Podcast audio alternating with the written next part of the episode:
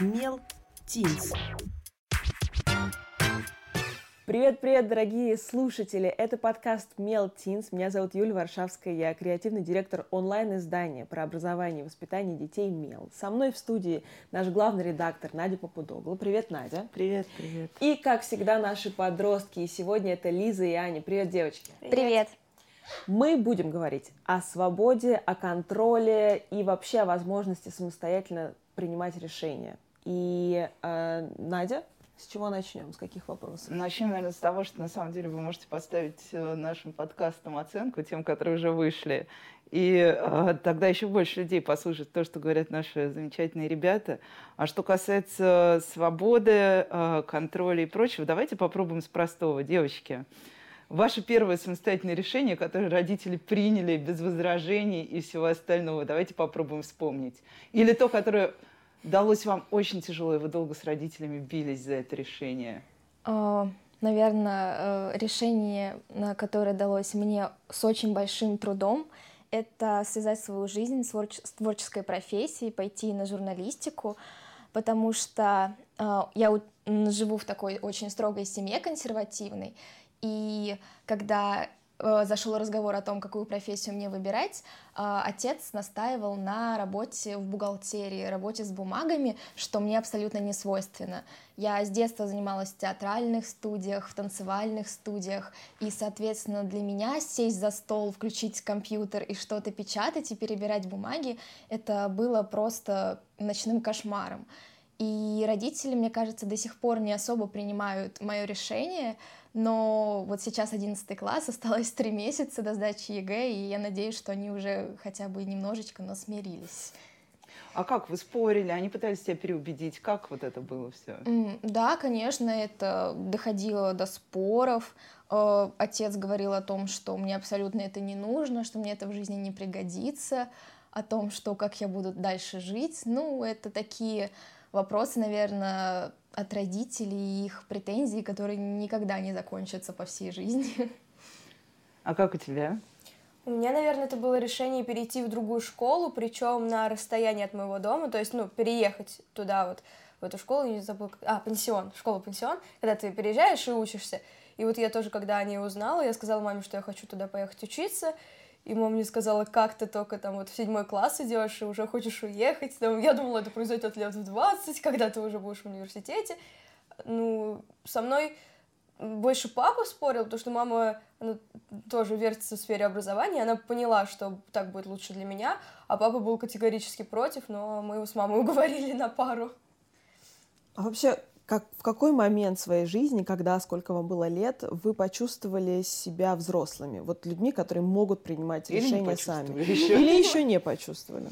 Не знаю, мне кажется, это было лет в 14, в 15, когда был восьмой, девятый класс, когда я поняла, что есть э, друзья, есть э, такая функция, как прогулять школу с друзьями, э, есть э, такая функция, как поехать погулять одной потому что, наверное, вот до этого периода я была под контролем мамы, то есть меня не пускали гулять, э, ну, допоздна, не пускали на какие-то праздники, дни рождения, а о слове прогул я вообще не знала, потому что была учеба, учеба, учеба. Мне до сих пор говорят о том, что важна только учеба.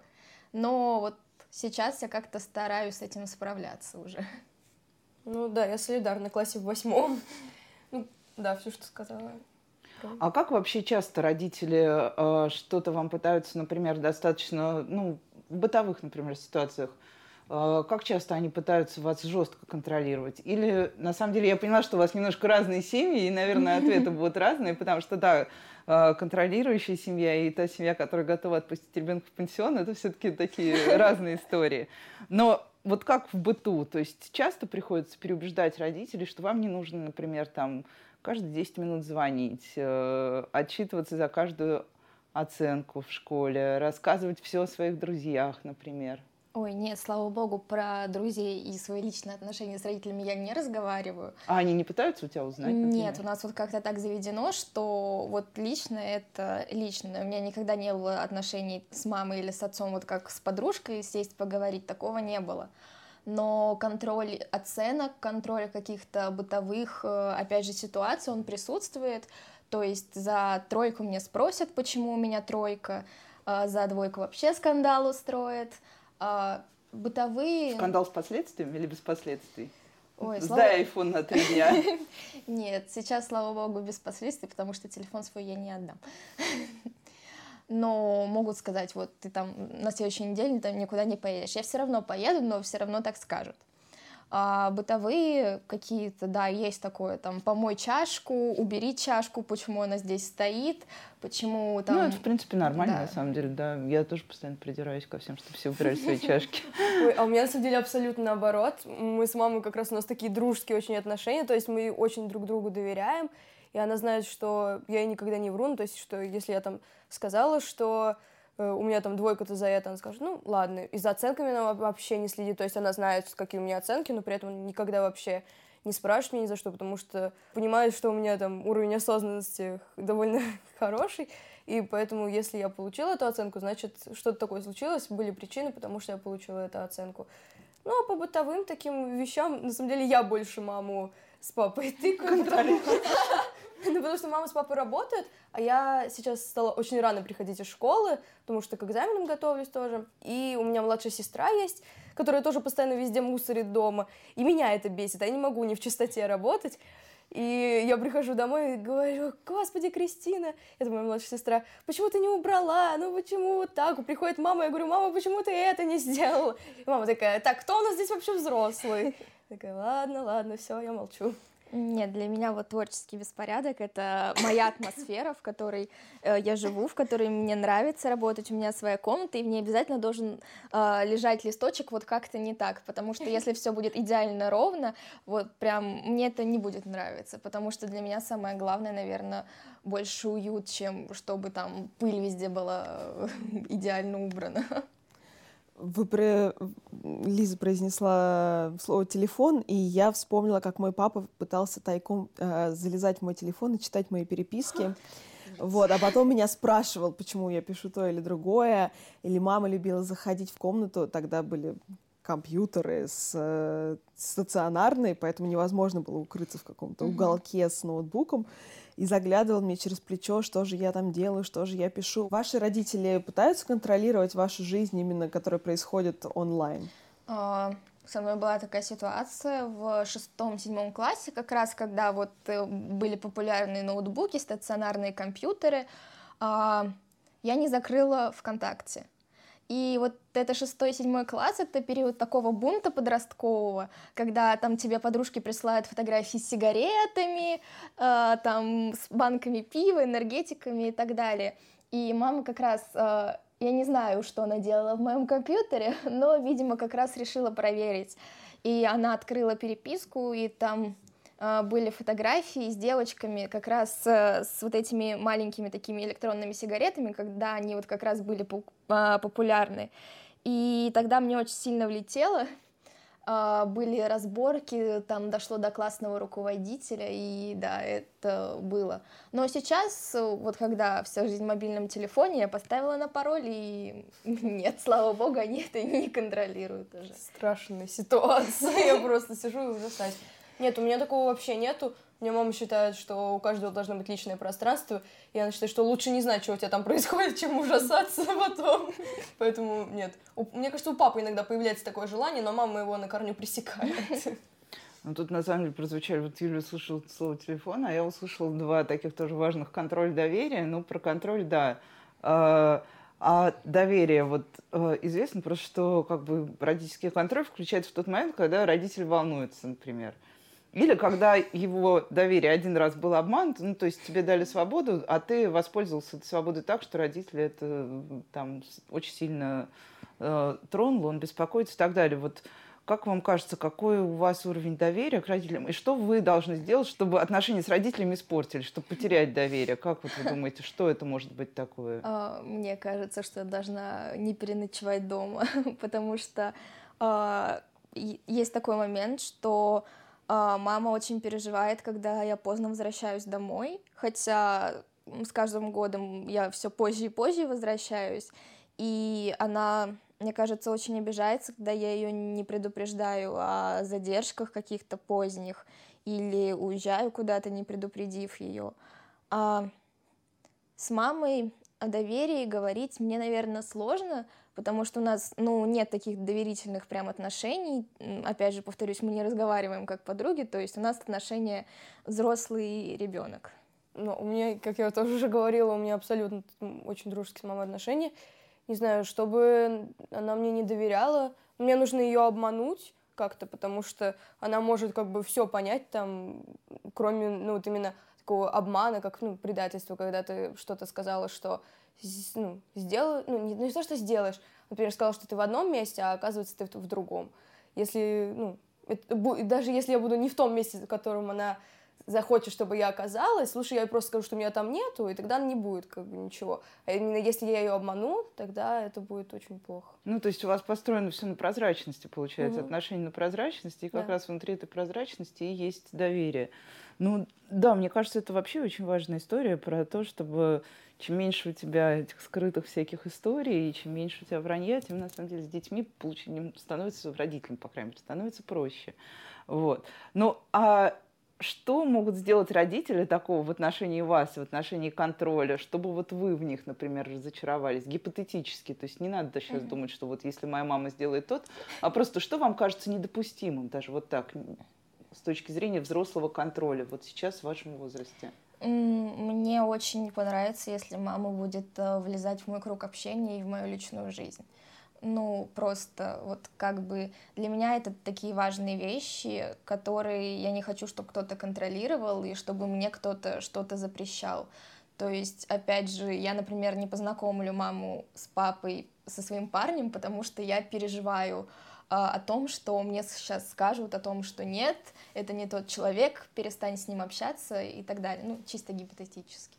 У меня, наверное, это необоснованность по отношению ко мне. То есть, если я, например, спрошу, можно ли что-то сделать, а мама скажет нет, я спрошу, почему, она скажет, вот так вот. Я то так есть, решила. Ну да, ну то есть у меня никогда такого не бывает. Если мама говорит нет, она всегда обос... ну, говорит по пунктам, почему мне. И вот если она не скажет это, для меня это будет очень странно. Я, наверное, как-то разочаруюсь даже в ее решении. Почему, я объясню, почему вообще, наверное, возникла эта тема, почему так захотелось с вами об этом поговорить. Взрослые очень часто рассуждают в такой парадигме. У подростков, э, значит, э, есть стремление к риску, даже они приводят всякие научные статьи, где рассказывается, что это все действие дофамина такого, э, который заставляет вас кидаться вообще в пучину самых опасных событий. И вот этот контроль и, и попытка вас как-то оберегать, это единственный способ защитить вас от вашего природного стремления к саморазрушению. Вы вообще что про это думаете? А, на самом деле это, наверное, такая моя личная история. Чем больше меня контролируют, тем больше мне хотелось этой свободы, потому что с детства меня очень жестко контролировали, и я живу как бы в семье военных, у меня там и дедушка военный, э, и прадедушка военный, то есть все на службе, и для меня вот э, эта консервативность, она такая клетка, скажем так, то есть мне всегда хотелось свободы, творчества, самовыражения, и для меня, не знаю, это очень больная такая тема. Можно еще раз вопрос повторить? Я как-то Ну, ты чувствуешь, э, что даже, может быть, не конкретно про вас, а вот вообще вокруг, вокруг вас, ваши ровесники, э, есть ли у, них тяга к саморазрушению и а, попаданию к риску, попаданию в всякие адские ситуации? Ой, не знаю, вот, по-моему, как раз э, ну, да, это, конечно, есть в той или иной степени, но мне кажется, это очень маленький какой-то промежуток подростковой жизни, а все остальное это, господи, да вы что думаете, мы сами за себя не боимся, что ли? Мы за своей жизнью тоже очень дорожим, ну, как мне кажется, и вот, ну, мое окружение, по крайней мере, поэтому мы тоже на какие-то безбашенные прям вещи вряд ли. А какие самые безбашенные вещи вы делали в своей жизни? Такие, чтобы вы прям вот, мама с папой, если бы узнали, мне им бы это не очень понравилось. Ну, сейчас Ой. мы это сам сделаем, так что не узнают. Нет, это уже было в прошлом можно рассказать? А, мы прогуливали уроки на крыше. Да, это был май девятого класса. У нас была вот эта вся предэкзаменационная подготовка и так далее. И в один день мы просто решили забить купили пиццу, заказали, соответственно, там была не только пицца, но об этом здесь лучше не говорить. А, и полезли на крышу и там гуляли весь день, пока нас э, не заметила охрана, и тогда мы очень быстро убегали. О, это вот классно, рисково. А, у меня случилось так, что у меня уехали родители и младшая сестра, причем уехали очень далеко, без возможности вернуться, ну, то есть в другую страну, то есть я была уверена, что их нет, и улетели на неделю. И оставили меня как бы одну в квартире, ну, то есть разрешили мне как бы э, распоряжаться этой неделей своей жизнью. И я всю эту неделю не ходила в школу. То есть я э, позвала подругу к себе, одну. Моя мама знала, кстати, о подруге, о том, что она была, но я не ходила в школу. Э, и когда они прилетели, я тоже один день не пошла в школу, хотя они уже были дома. И вот здесь моя классная руководительница не выдержала и позвонила маме. В общем, я поняла, что если бы не этот один день, то все бы мое вранье про то, что я была эту всю неделю в школе, Э, не узналась, не раскрылась. Вот, но, в общем, все мое вранье это раскрылось про недельное нехождение. Мама была в шоке, мягко говоря. Вот, но она э, поняла и простила. А что вот вы в, в эти моменты испытывали? Вот когда вы нарушали какое что-то, делали что-то, что явно ваши родители бы не одобрили, у вас был какой-то внутри, я не знаю, там адреналин или что-то? Нет, мне было очень стыдно. Мне прям, mm-hmm. прям Мне тоже всегда бывало в таких ситуациях очень стыдно. Я просто терзала себя изнутри, но при этом что-то мне не давало все-таки пойти в эту школу. О, моя мама об этом не знает. И слава богу, наверное, что не знает. А, единственный свидетель этого момента — это фотографии в Инстаграм. А, поэтому, да, адреналин, конечно, когда ты убегаешь по лестнице этой парковки, на крыше которой мы сидели от охранника, это безумный адреналин, потому что вы боитесь, что вас сейчас поймают, увезут, потом родители, какой-нибудь скандал. Нет, мне этого очень не хотелось. Но мы убежали, все хорошо, поэтому я сижу здесь. Девочки, а вот если э, поговорить о школе, э, у нас, например, в блогах э, есть такой тренд писать э, про школу, что школа это как раз институт несвободы, что это, по сути, там такая дисциплинарная тюрьма. Вот у нас был блог такой, который очень долго потом обсуждали. А какое у вас ощущение от вашей школы? Свобода, не свобода? Насколько школа пытается вас даже не контролировать с точки зрения посещаете ли вы уроки, а просто, например, влиять на то, что вы думаете, как вы что-то делаете. Есть такое, нет такого? Ну, я учусь в школе самоопределения. Это, это отвечает сразу на вопрос. Да, ну, конечно, например, когда я была в начальной школе, на самом деле, даже сейчас уже под влиянием, э, так скажем, высших органов, учитывая то, что это не частная школа, то это очень сильно урезалось, на самом деле, ну, чем, например, было 10 лет назад. Это вообще просто земля и небо, как это произошло. Э, и сейчас земля, а не небо. ну, то есть вот, но, слава богу, в школе есть такие учителя, которые борются за это все, отстаивают как-то позицию школы. Э, и поэтому у меня, ну, пытаются свести контроль на минимум, в общем. А вот до этого, когда ты училась, в... это, я так понимаю, та школа, в которую ты как раз пришла, да, в седьмом классе? Или... Нет, я уже вернулась обратно. А, ты уже а, вернулась обратно, понятно. Я на год уехала, потом вернулась. Ага, ясно. А, я учусь в обычной школе, ну, общеобразовательной, не знаю, насколько она обычная, насколько нет, но вот такая, наверное, среднестатистическая. Я могу сказать о том, что школа, конечно же, влияет на свободу вообще своих учеников, начиная от того, что сейчас сделали вход по карточкам вот в эти турникеты, и родителям приходит смс-уведомление о том, когда ученик зашел в школу, когда ученик вышел из школы, и это, конечно, тоже такое ограничение свобо ну, свободы, можно так сказать, учащихся. А, могу сказать о том, что, наверное, внутри школы тоже есть какие-то рамки, которые нам устанавливают и учителя, и администрация, но мне кажется, в большинстве случаев, наверное, вообще так происходит. Но так, чтобы вас пытались прям переубедить, что-то навязать, такую, такую историю, такого в школе все-таки нет, да? И, а, нет, и вот э, тоже еще важный момент, я а, прицеплюсь к рамкам и турникетам. Сейчас есть множество приложений для родительского контроля, да. причем не ими пользуются не только родители малышей, э, малыши вовсе ходят э, с часами, где ты в любой момент можешь позвонить ребенку на эти часы и послушать, что там с ним происходит, что он говорит и так далее. И когда появились все эти гаджеты и приложения, а, была очень большая дискуссия на тему того, насколько вообще этично следить за человеком. Даже если человек условно предупрежден, он знает, что его мама и папа там каждые 10 секунд приходит уведомление о выходе человека за безопасный периметр. А, вот.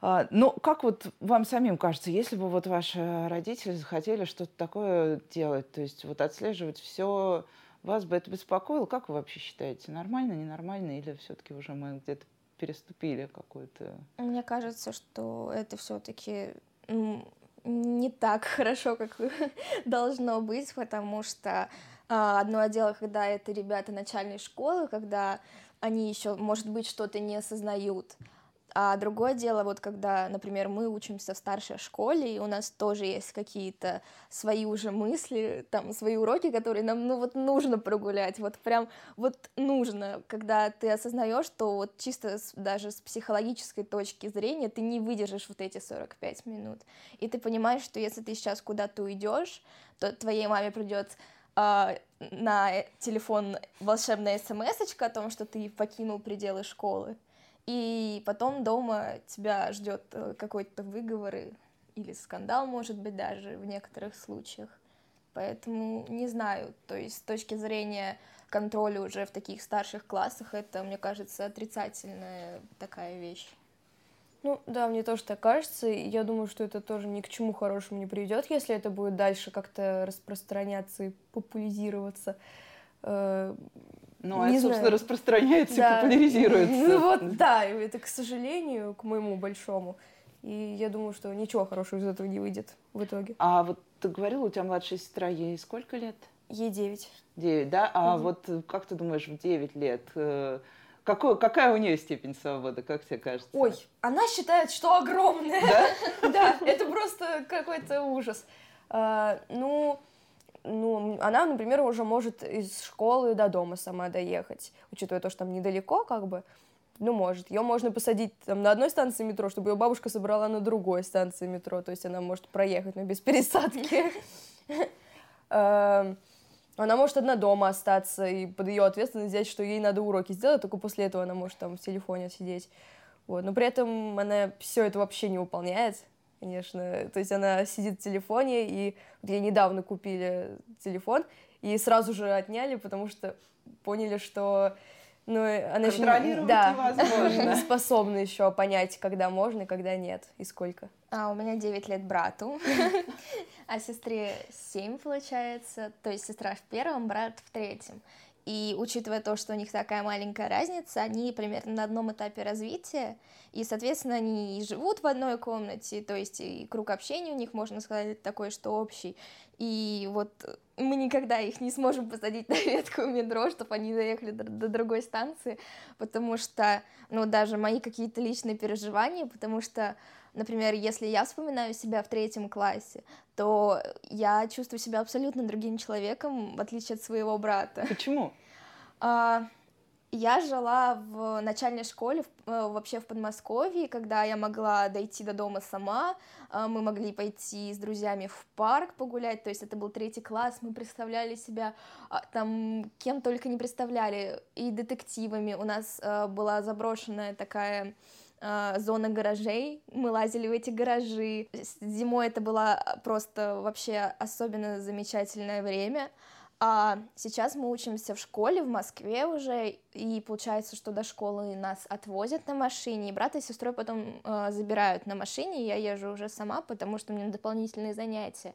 И, соответственно, у них нет вот такой вот свободы, чтобы там они были уже самостоятельно как-то там в социуме, чтобы они сами ходили, да, куда-то. Я считаю, что а гулять они маленький. ходят, например? Сами нет, но с родителями Ну да. да, я имею в виду просто вот во двор Да, выйти. с родителями, да. Но с каждым, наверное, мне кажется, поколением это все меньше и меньше, потому что появляются телефоны, гаджеты, и им гораздо интереснее посмотреть э, видео про Майнкрафт на Ютубе, э, чем сходить куда-то во двор погулять. Я не могу представить себе ситуацию, в которой я через не знаю, 4 года отпущу своего сына одного гулять во двор, при том, что я, например, в 7 лет просто жила во дворе. Но это были какие-то другие обстоятельства, другие дворы, другое какое-то дворовое комьюнити. Но на самом деле я хотела вас вот, вот о чем спросить. Есть какие-то вещи глобальные, а, не знаю, выбор будущей профессии, не знаю, какое-то при, принятие решения о переезде от родителей. Вы же уже, не знаю, там, а, выбор бойфренда. Ну, то есть какие-то вопросы глобальные. Вы чувствуете себя а, свободными принимать такие решения? И вообще, чувствуете ли вы себя настолько взрослыми, чтобы принимать такие решения? Я чувствую себя свободной в выборе таких решений, но у меня есть такой маленький пунктик. Мне очень страшно, что родители этого не примут. Угу. То Почему? есть э, для себя лично я что-то могу решить, но когда я там думаю о том, что я начну разговаривать об этом там с мамой или с папой, э, мне очень сложно представить вообще их реакцию. Ну а чье решение будет конечным? Твое или их? А, мне кажется, что вообще, вот вообще в отношениях с родителями нужно стараться искать компромисс, да. Но если для меня это будет какое-то категоричное решение, то, скорее всего, последнее слово все-таки будет за мной, потому что все-таки моя жизнь. Я тоже чувствую себя довольно взрослый, осознанный, чтобы принимать какие-то такие решения. И мне кажется, что если это будет, правда, обоснованное решение, которое, правда, приведет меня к чему-то хорошему, светлому в будущем, то, мне кажется, моя мама будет только за, и она, наоборот, э, как-то поддержит меня и э, пронавигирует, так скажем, в, в нужное русло туда. А если нет, то она обоснует, и я думаю, что я даже с ней соглашусь, потому что моя мама всегда приводит безоговорочные аргументы. Слушайте, а вот а, если попробовать а, поговорить даже не столько о семье, сколько просто про свободу. То есть свобода же определяется не только нашими там, родными, mm-hmm. близкими. И понятно, что свой уровень свободы мы часто, ну, внутри семьи мы просто калибруем как раз по тому, а, насколько на нас, например, давят наши близкие, насколько мы давим на близких и так далее. А если говорить просто про вот а, про вашу жизнь, там, например, про вашу жизнь в городе, про вашу жизнь в государстве, вы когда-нибудь задумывались о свободе вот в этом смысле? Что вам, например, свободного в каких-то волеизъявлениях э, глобальных уже, не простых? Или пока все это не актуально, и вы о таком даже не думали? Нет, ну для меня это очень актуально, но мне кажется, чтобы рассуждать на такую, ну, я считаю, чтобы рассуждать на такие темы, нужно очень хорошо изучать этот вопрос устройства государства, политики и всего такого. Вот, я его так хорошо еще не изучала, но активно начинаю, потому что, это, мне кажется, это очень интересно. Вот. Но чтобы размышлять на такое, нужно это все очень хорошо изучить. Мне кажется, что свобода в городе, в государстве, она в любом случае должна быть, иначе мы бы не жили в демократической, так скажем, стране, потому что мы же можем выбрать, куда нам пойти там самим сегодня, там в ресторан, в кафе, э, я не знаю, в кино, в кино с друзьями, да, мы можем выбрать, на какую станцию метро нам поехать, и нам никто не диктует эти правила. А свобода в государстве. Свобода в государстве, она всегда должна быть, но, наверное, все-таки в ограниченных э, каких-то масштабах, потому что свобода, она тоже имеет свои какие-то рамки, за которые выходить нельзя. Нельзя давать человеку полную свободу, поэтому у нас и существует и уголовный кодекс, и, и там э, множество документов я не знаю, ошибаюсь я или нет, но, наверное, твой вопрос отчасти вызван э, тем, что, например, какое-то время назад э, были митинги, на которые пришло очень много подростков. И как раз тогда все обсуждали, может ли подросток сам принять решение, идет он на митинг против власти или не идет, или да, даже он... не против власти, тут э, власти не первичны. Там... Ну, там был, да. Ну, там была власть, да, но, условно говоря, там может быть митинг против чего угодно. Ну, протест. Там, за раздельный сбор мусора, против раздельного сбора мусора. Ну, на эти, эти митинги были вполне конкретные, это были митинги оппозиционные. А, и тогда был вопрос, а, могут ли подростки сами принимать такое решение, идти на такой митинг, или они как бы жертвы с той и с другой стороны пропаганды. Вот вообще есть вокруг вас какая-то пропаганда, mm-hmm. которой вы подвергаетесь? Тут нужно учитывать, наверное, большое количество факторов, и главный фактор — это влияние общества на подростков, потому что каждый подросток стремится завоевать авторитет в обществе, то есть э, там поднять свою собственную какую-то личную самооценку, там, да, э, чтобы казаться там классным, крутым на фоне своих сверстников. Э, и большинство ребят, которые я знаю, наверное, ходили на митинги именно из-за этого, потому что вот им было классно, то есть пойти на митинг, почувствовать себя взрослым, там, э, пофоткаться, снять видосы. Но есть ребята, правда, с очень сильной гражданской позицией, которые я тоже, которых я тоже знаю, которые считают, что э, в этой стране нужно что-то менять. И такие ребята, правда, есть, у которых э, такое мировоззрение, то есть, что они хотят жить в немножко другой стране, в, с немножко другими законами. И, наверное, отчасти в этих митингах они видят э, для себя какую-то свободу самовыражения. А как, как ты думаешь, как сформировались их взгляды? И на них кто-то влиял вокруг? А, конечно, на них что-то влияло. Влияют даже те же самые уроки обществознания в угу. школах, потому что а, программа построена так, что нас а, погружают как бы и в политику, и в там социальные какие-то аспекты. И, конечно, у каждого формируется свое мнение, что, например, мне это не нравится, да, то есть я хочу, чтобы было по-другому.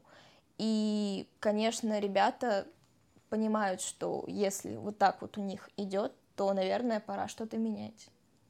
Да, ну у меня тоже есть друзья, которые ходят на митинги, их очень мало, но они именно ходят не ради показухи, а вот, ну, правда, потому что у них тоже сильная гражданская позиция, и мне кажется, это очень здорово, потому что ну, этот человек вот для себя определился, что он не будет молчать. Когда ты видишь, что человек как-то действует, это понятно, что это, ну, правда для него важно, и э, он это делает не ради ля-ля такого, э, а, ну, а правда из-за своей какой-то позиции. Мне кажется, это очень здорово, и прям я поддерживаю таких людей очень.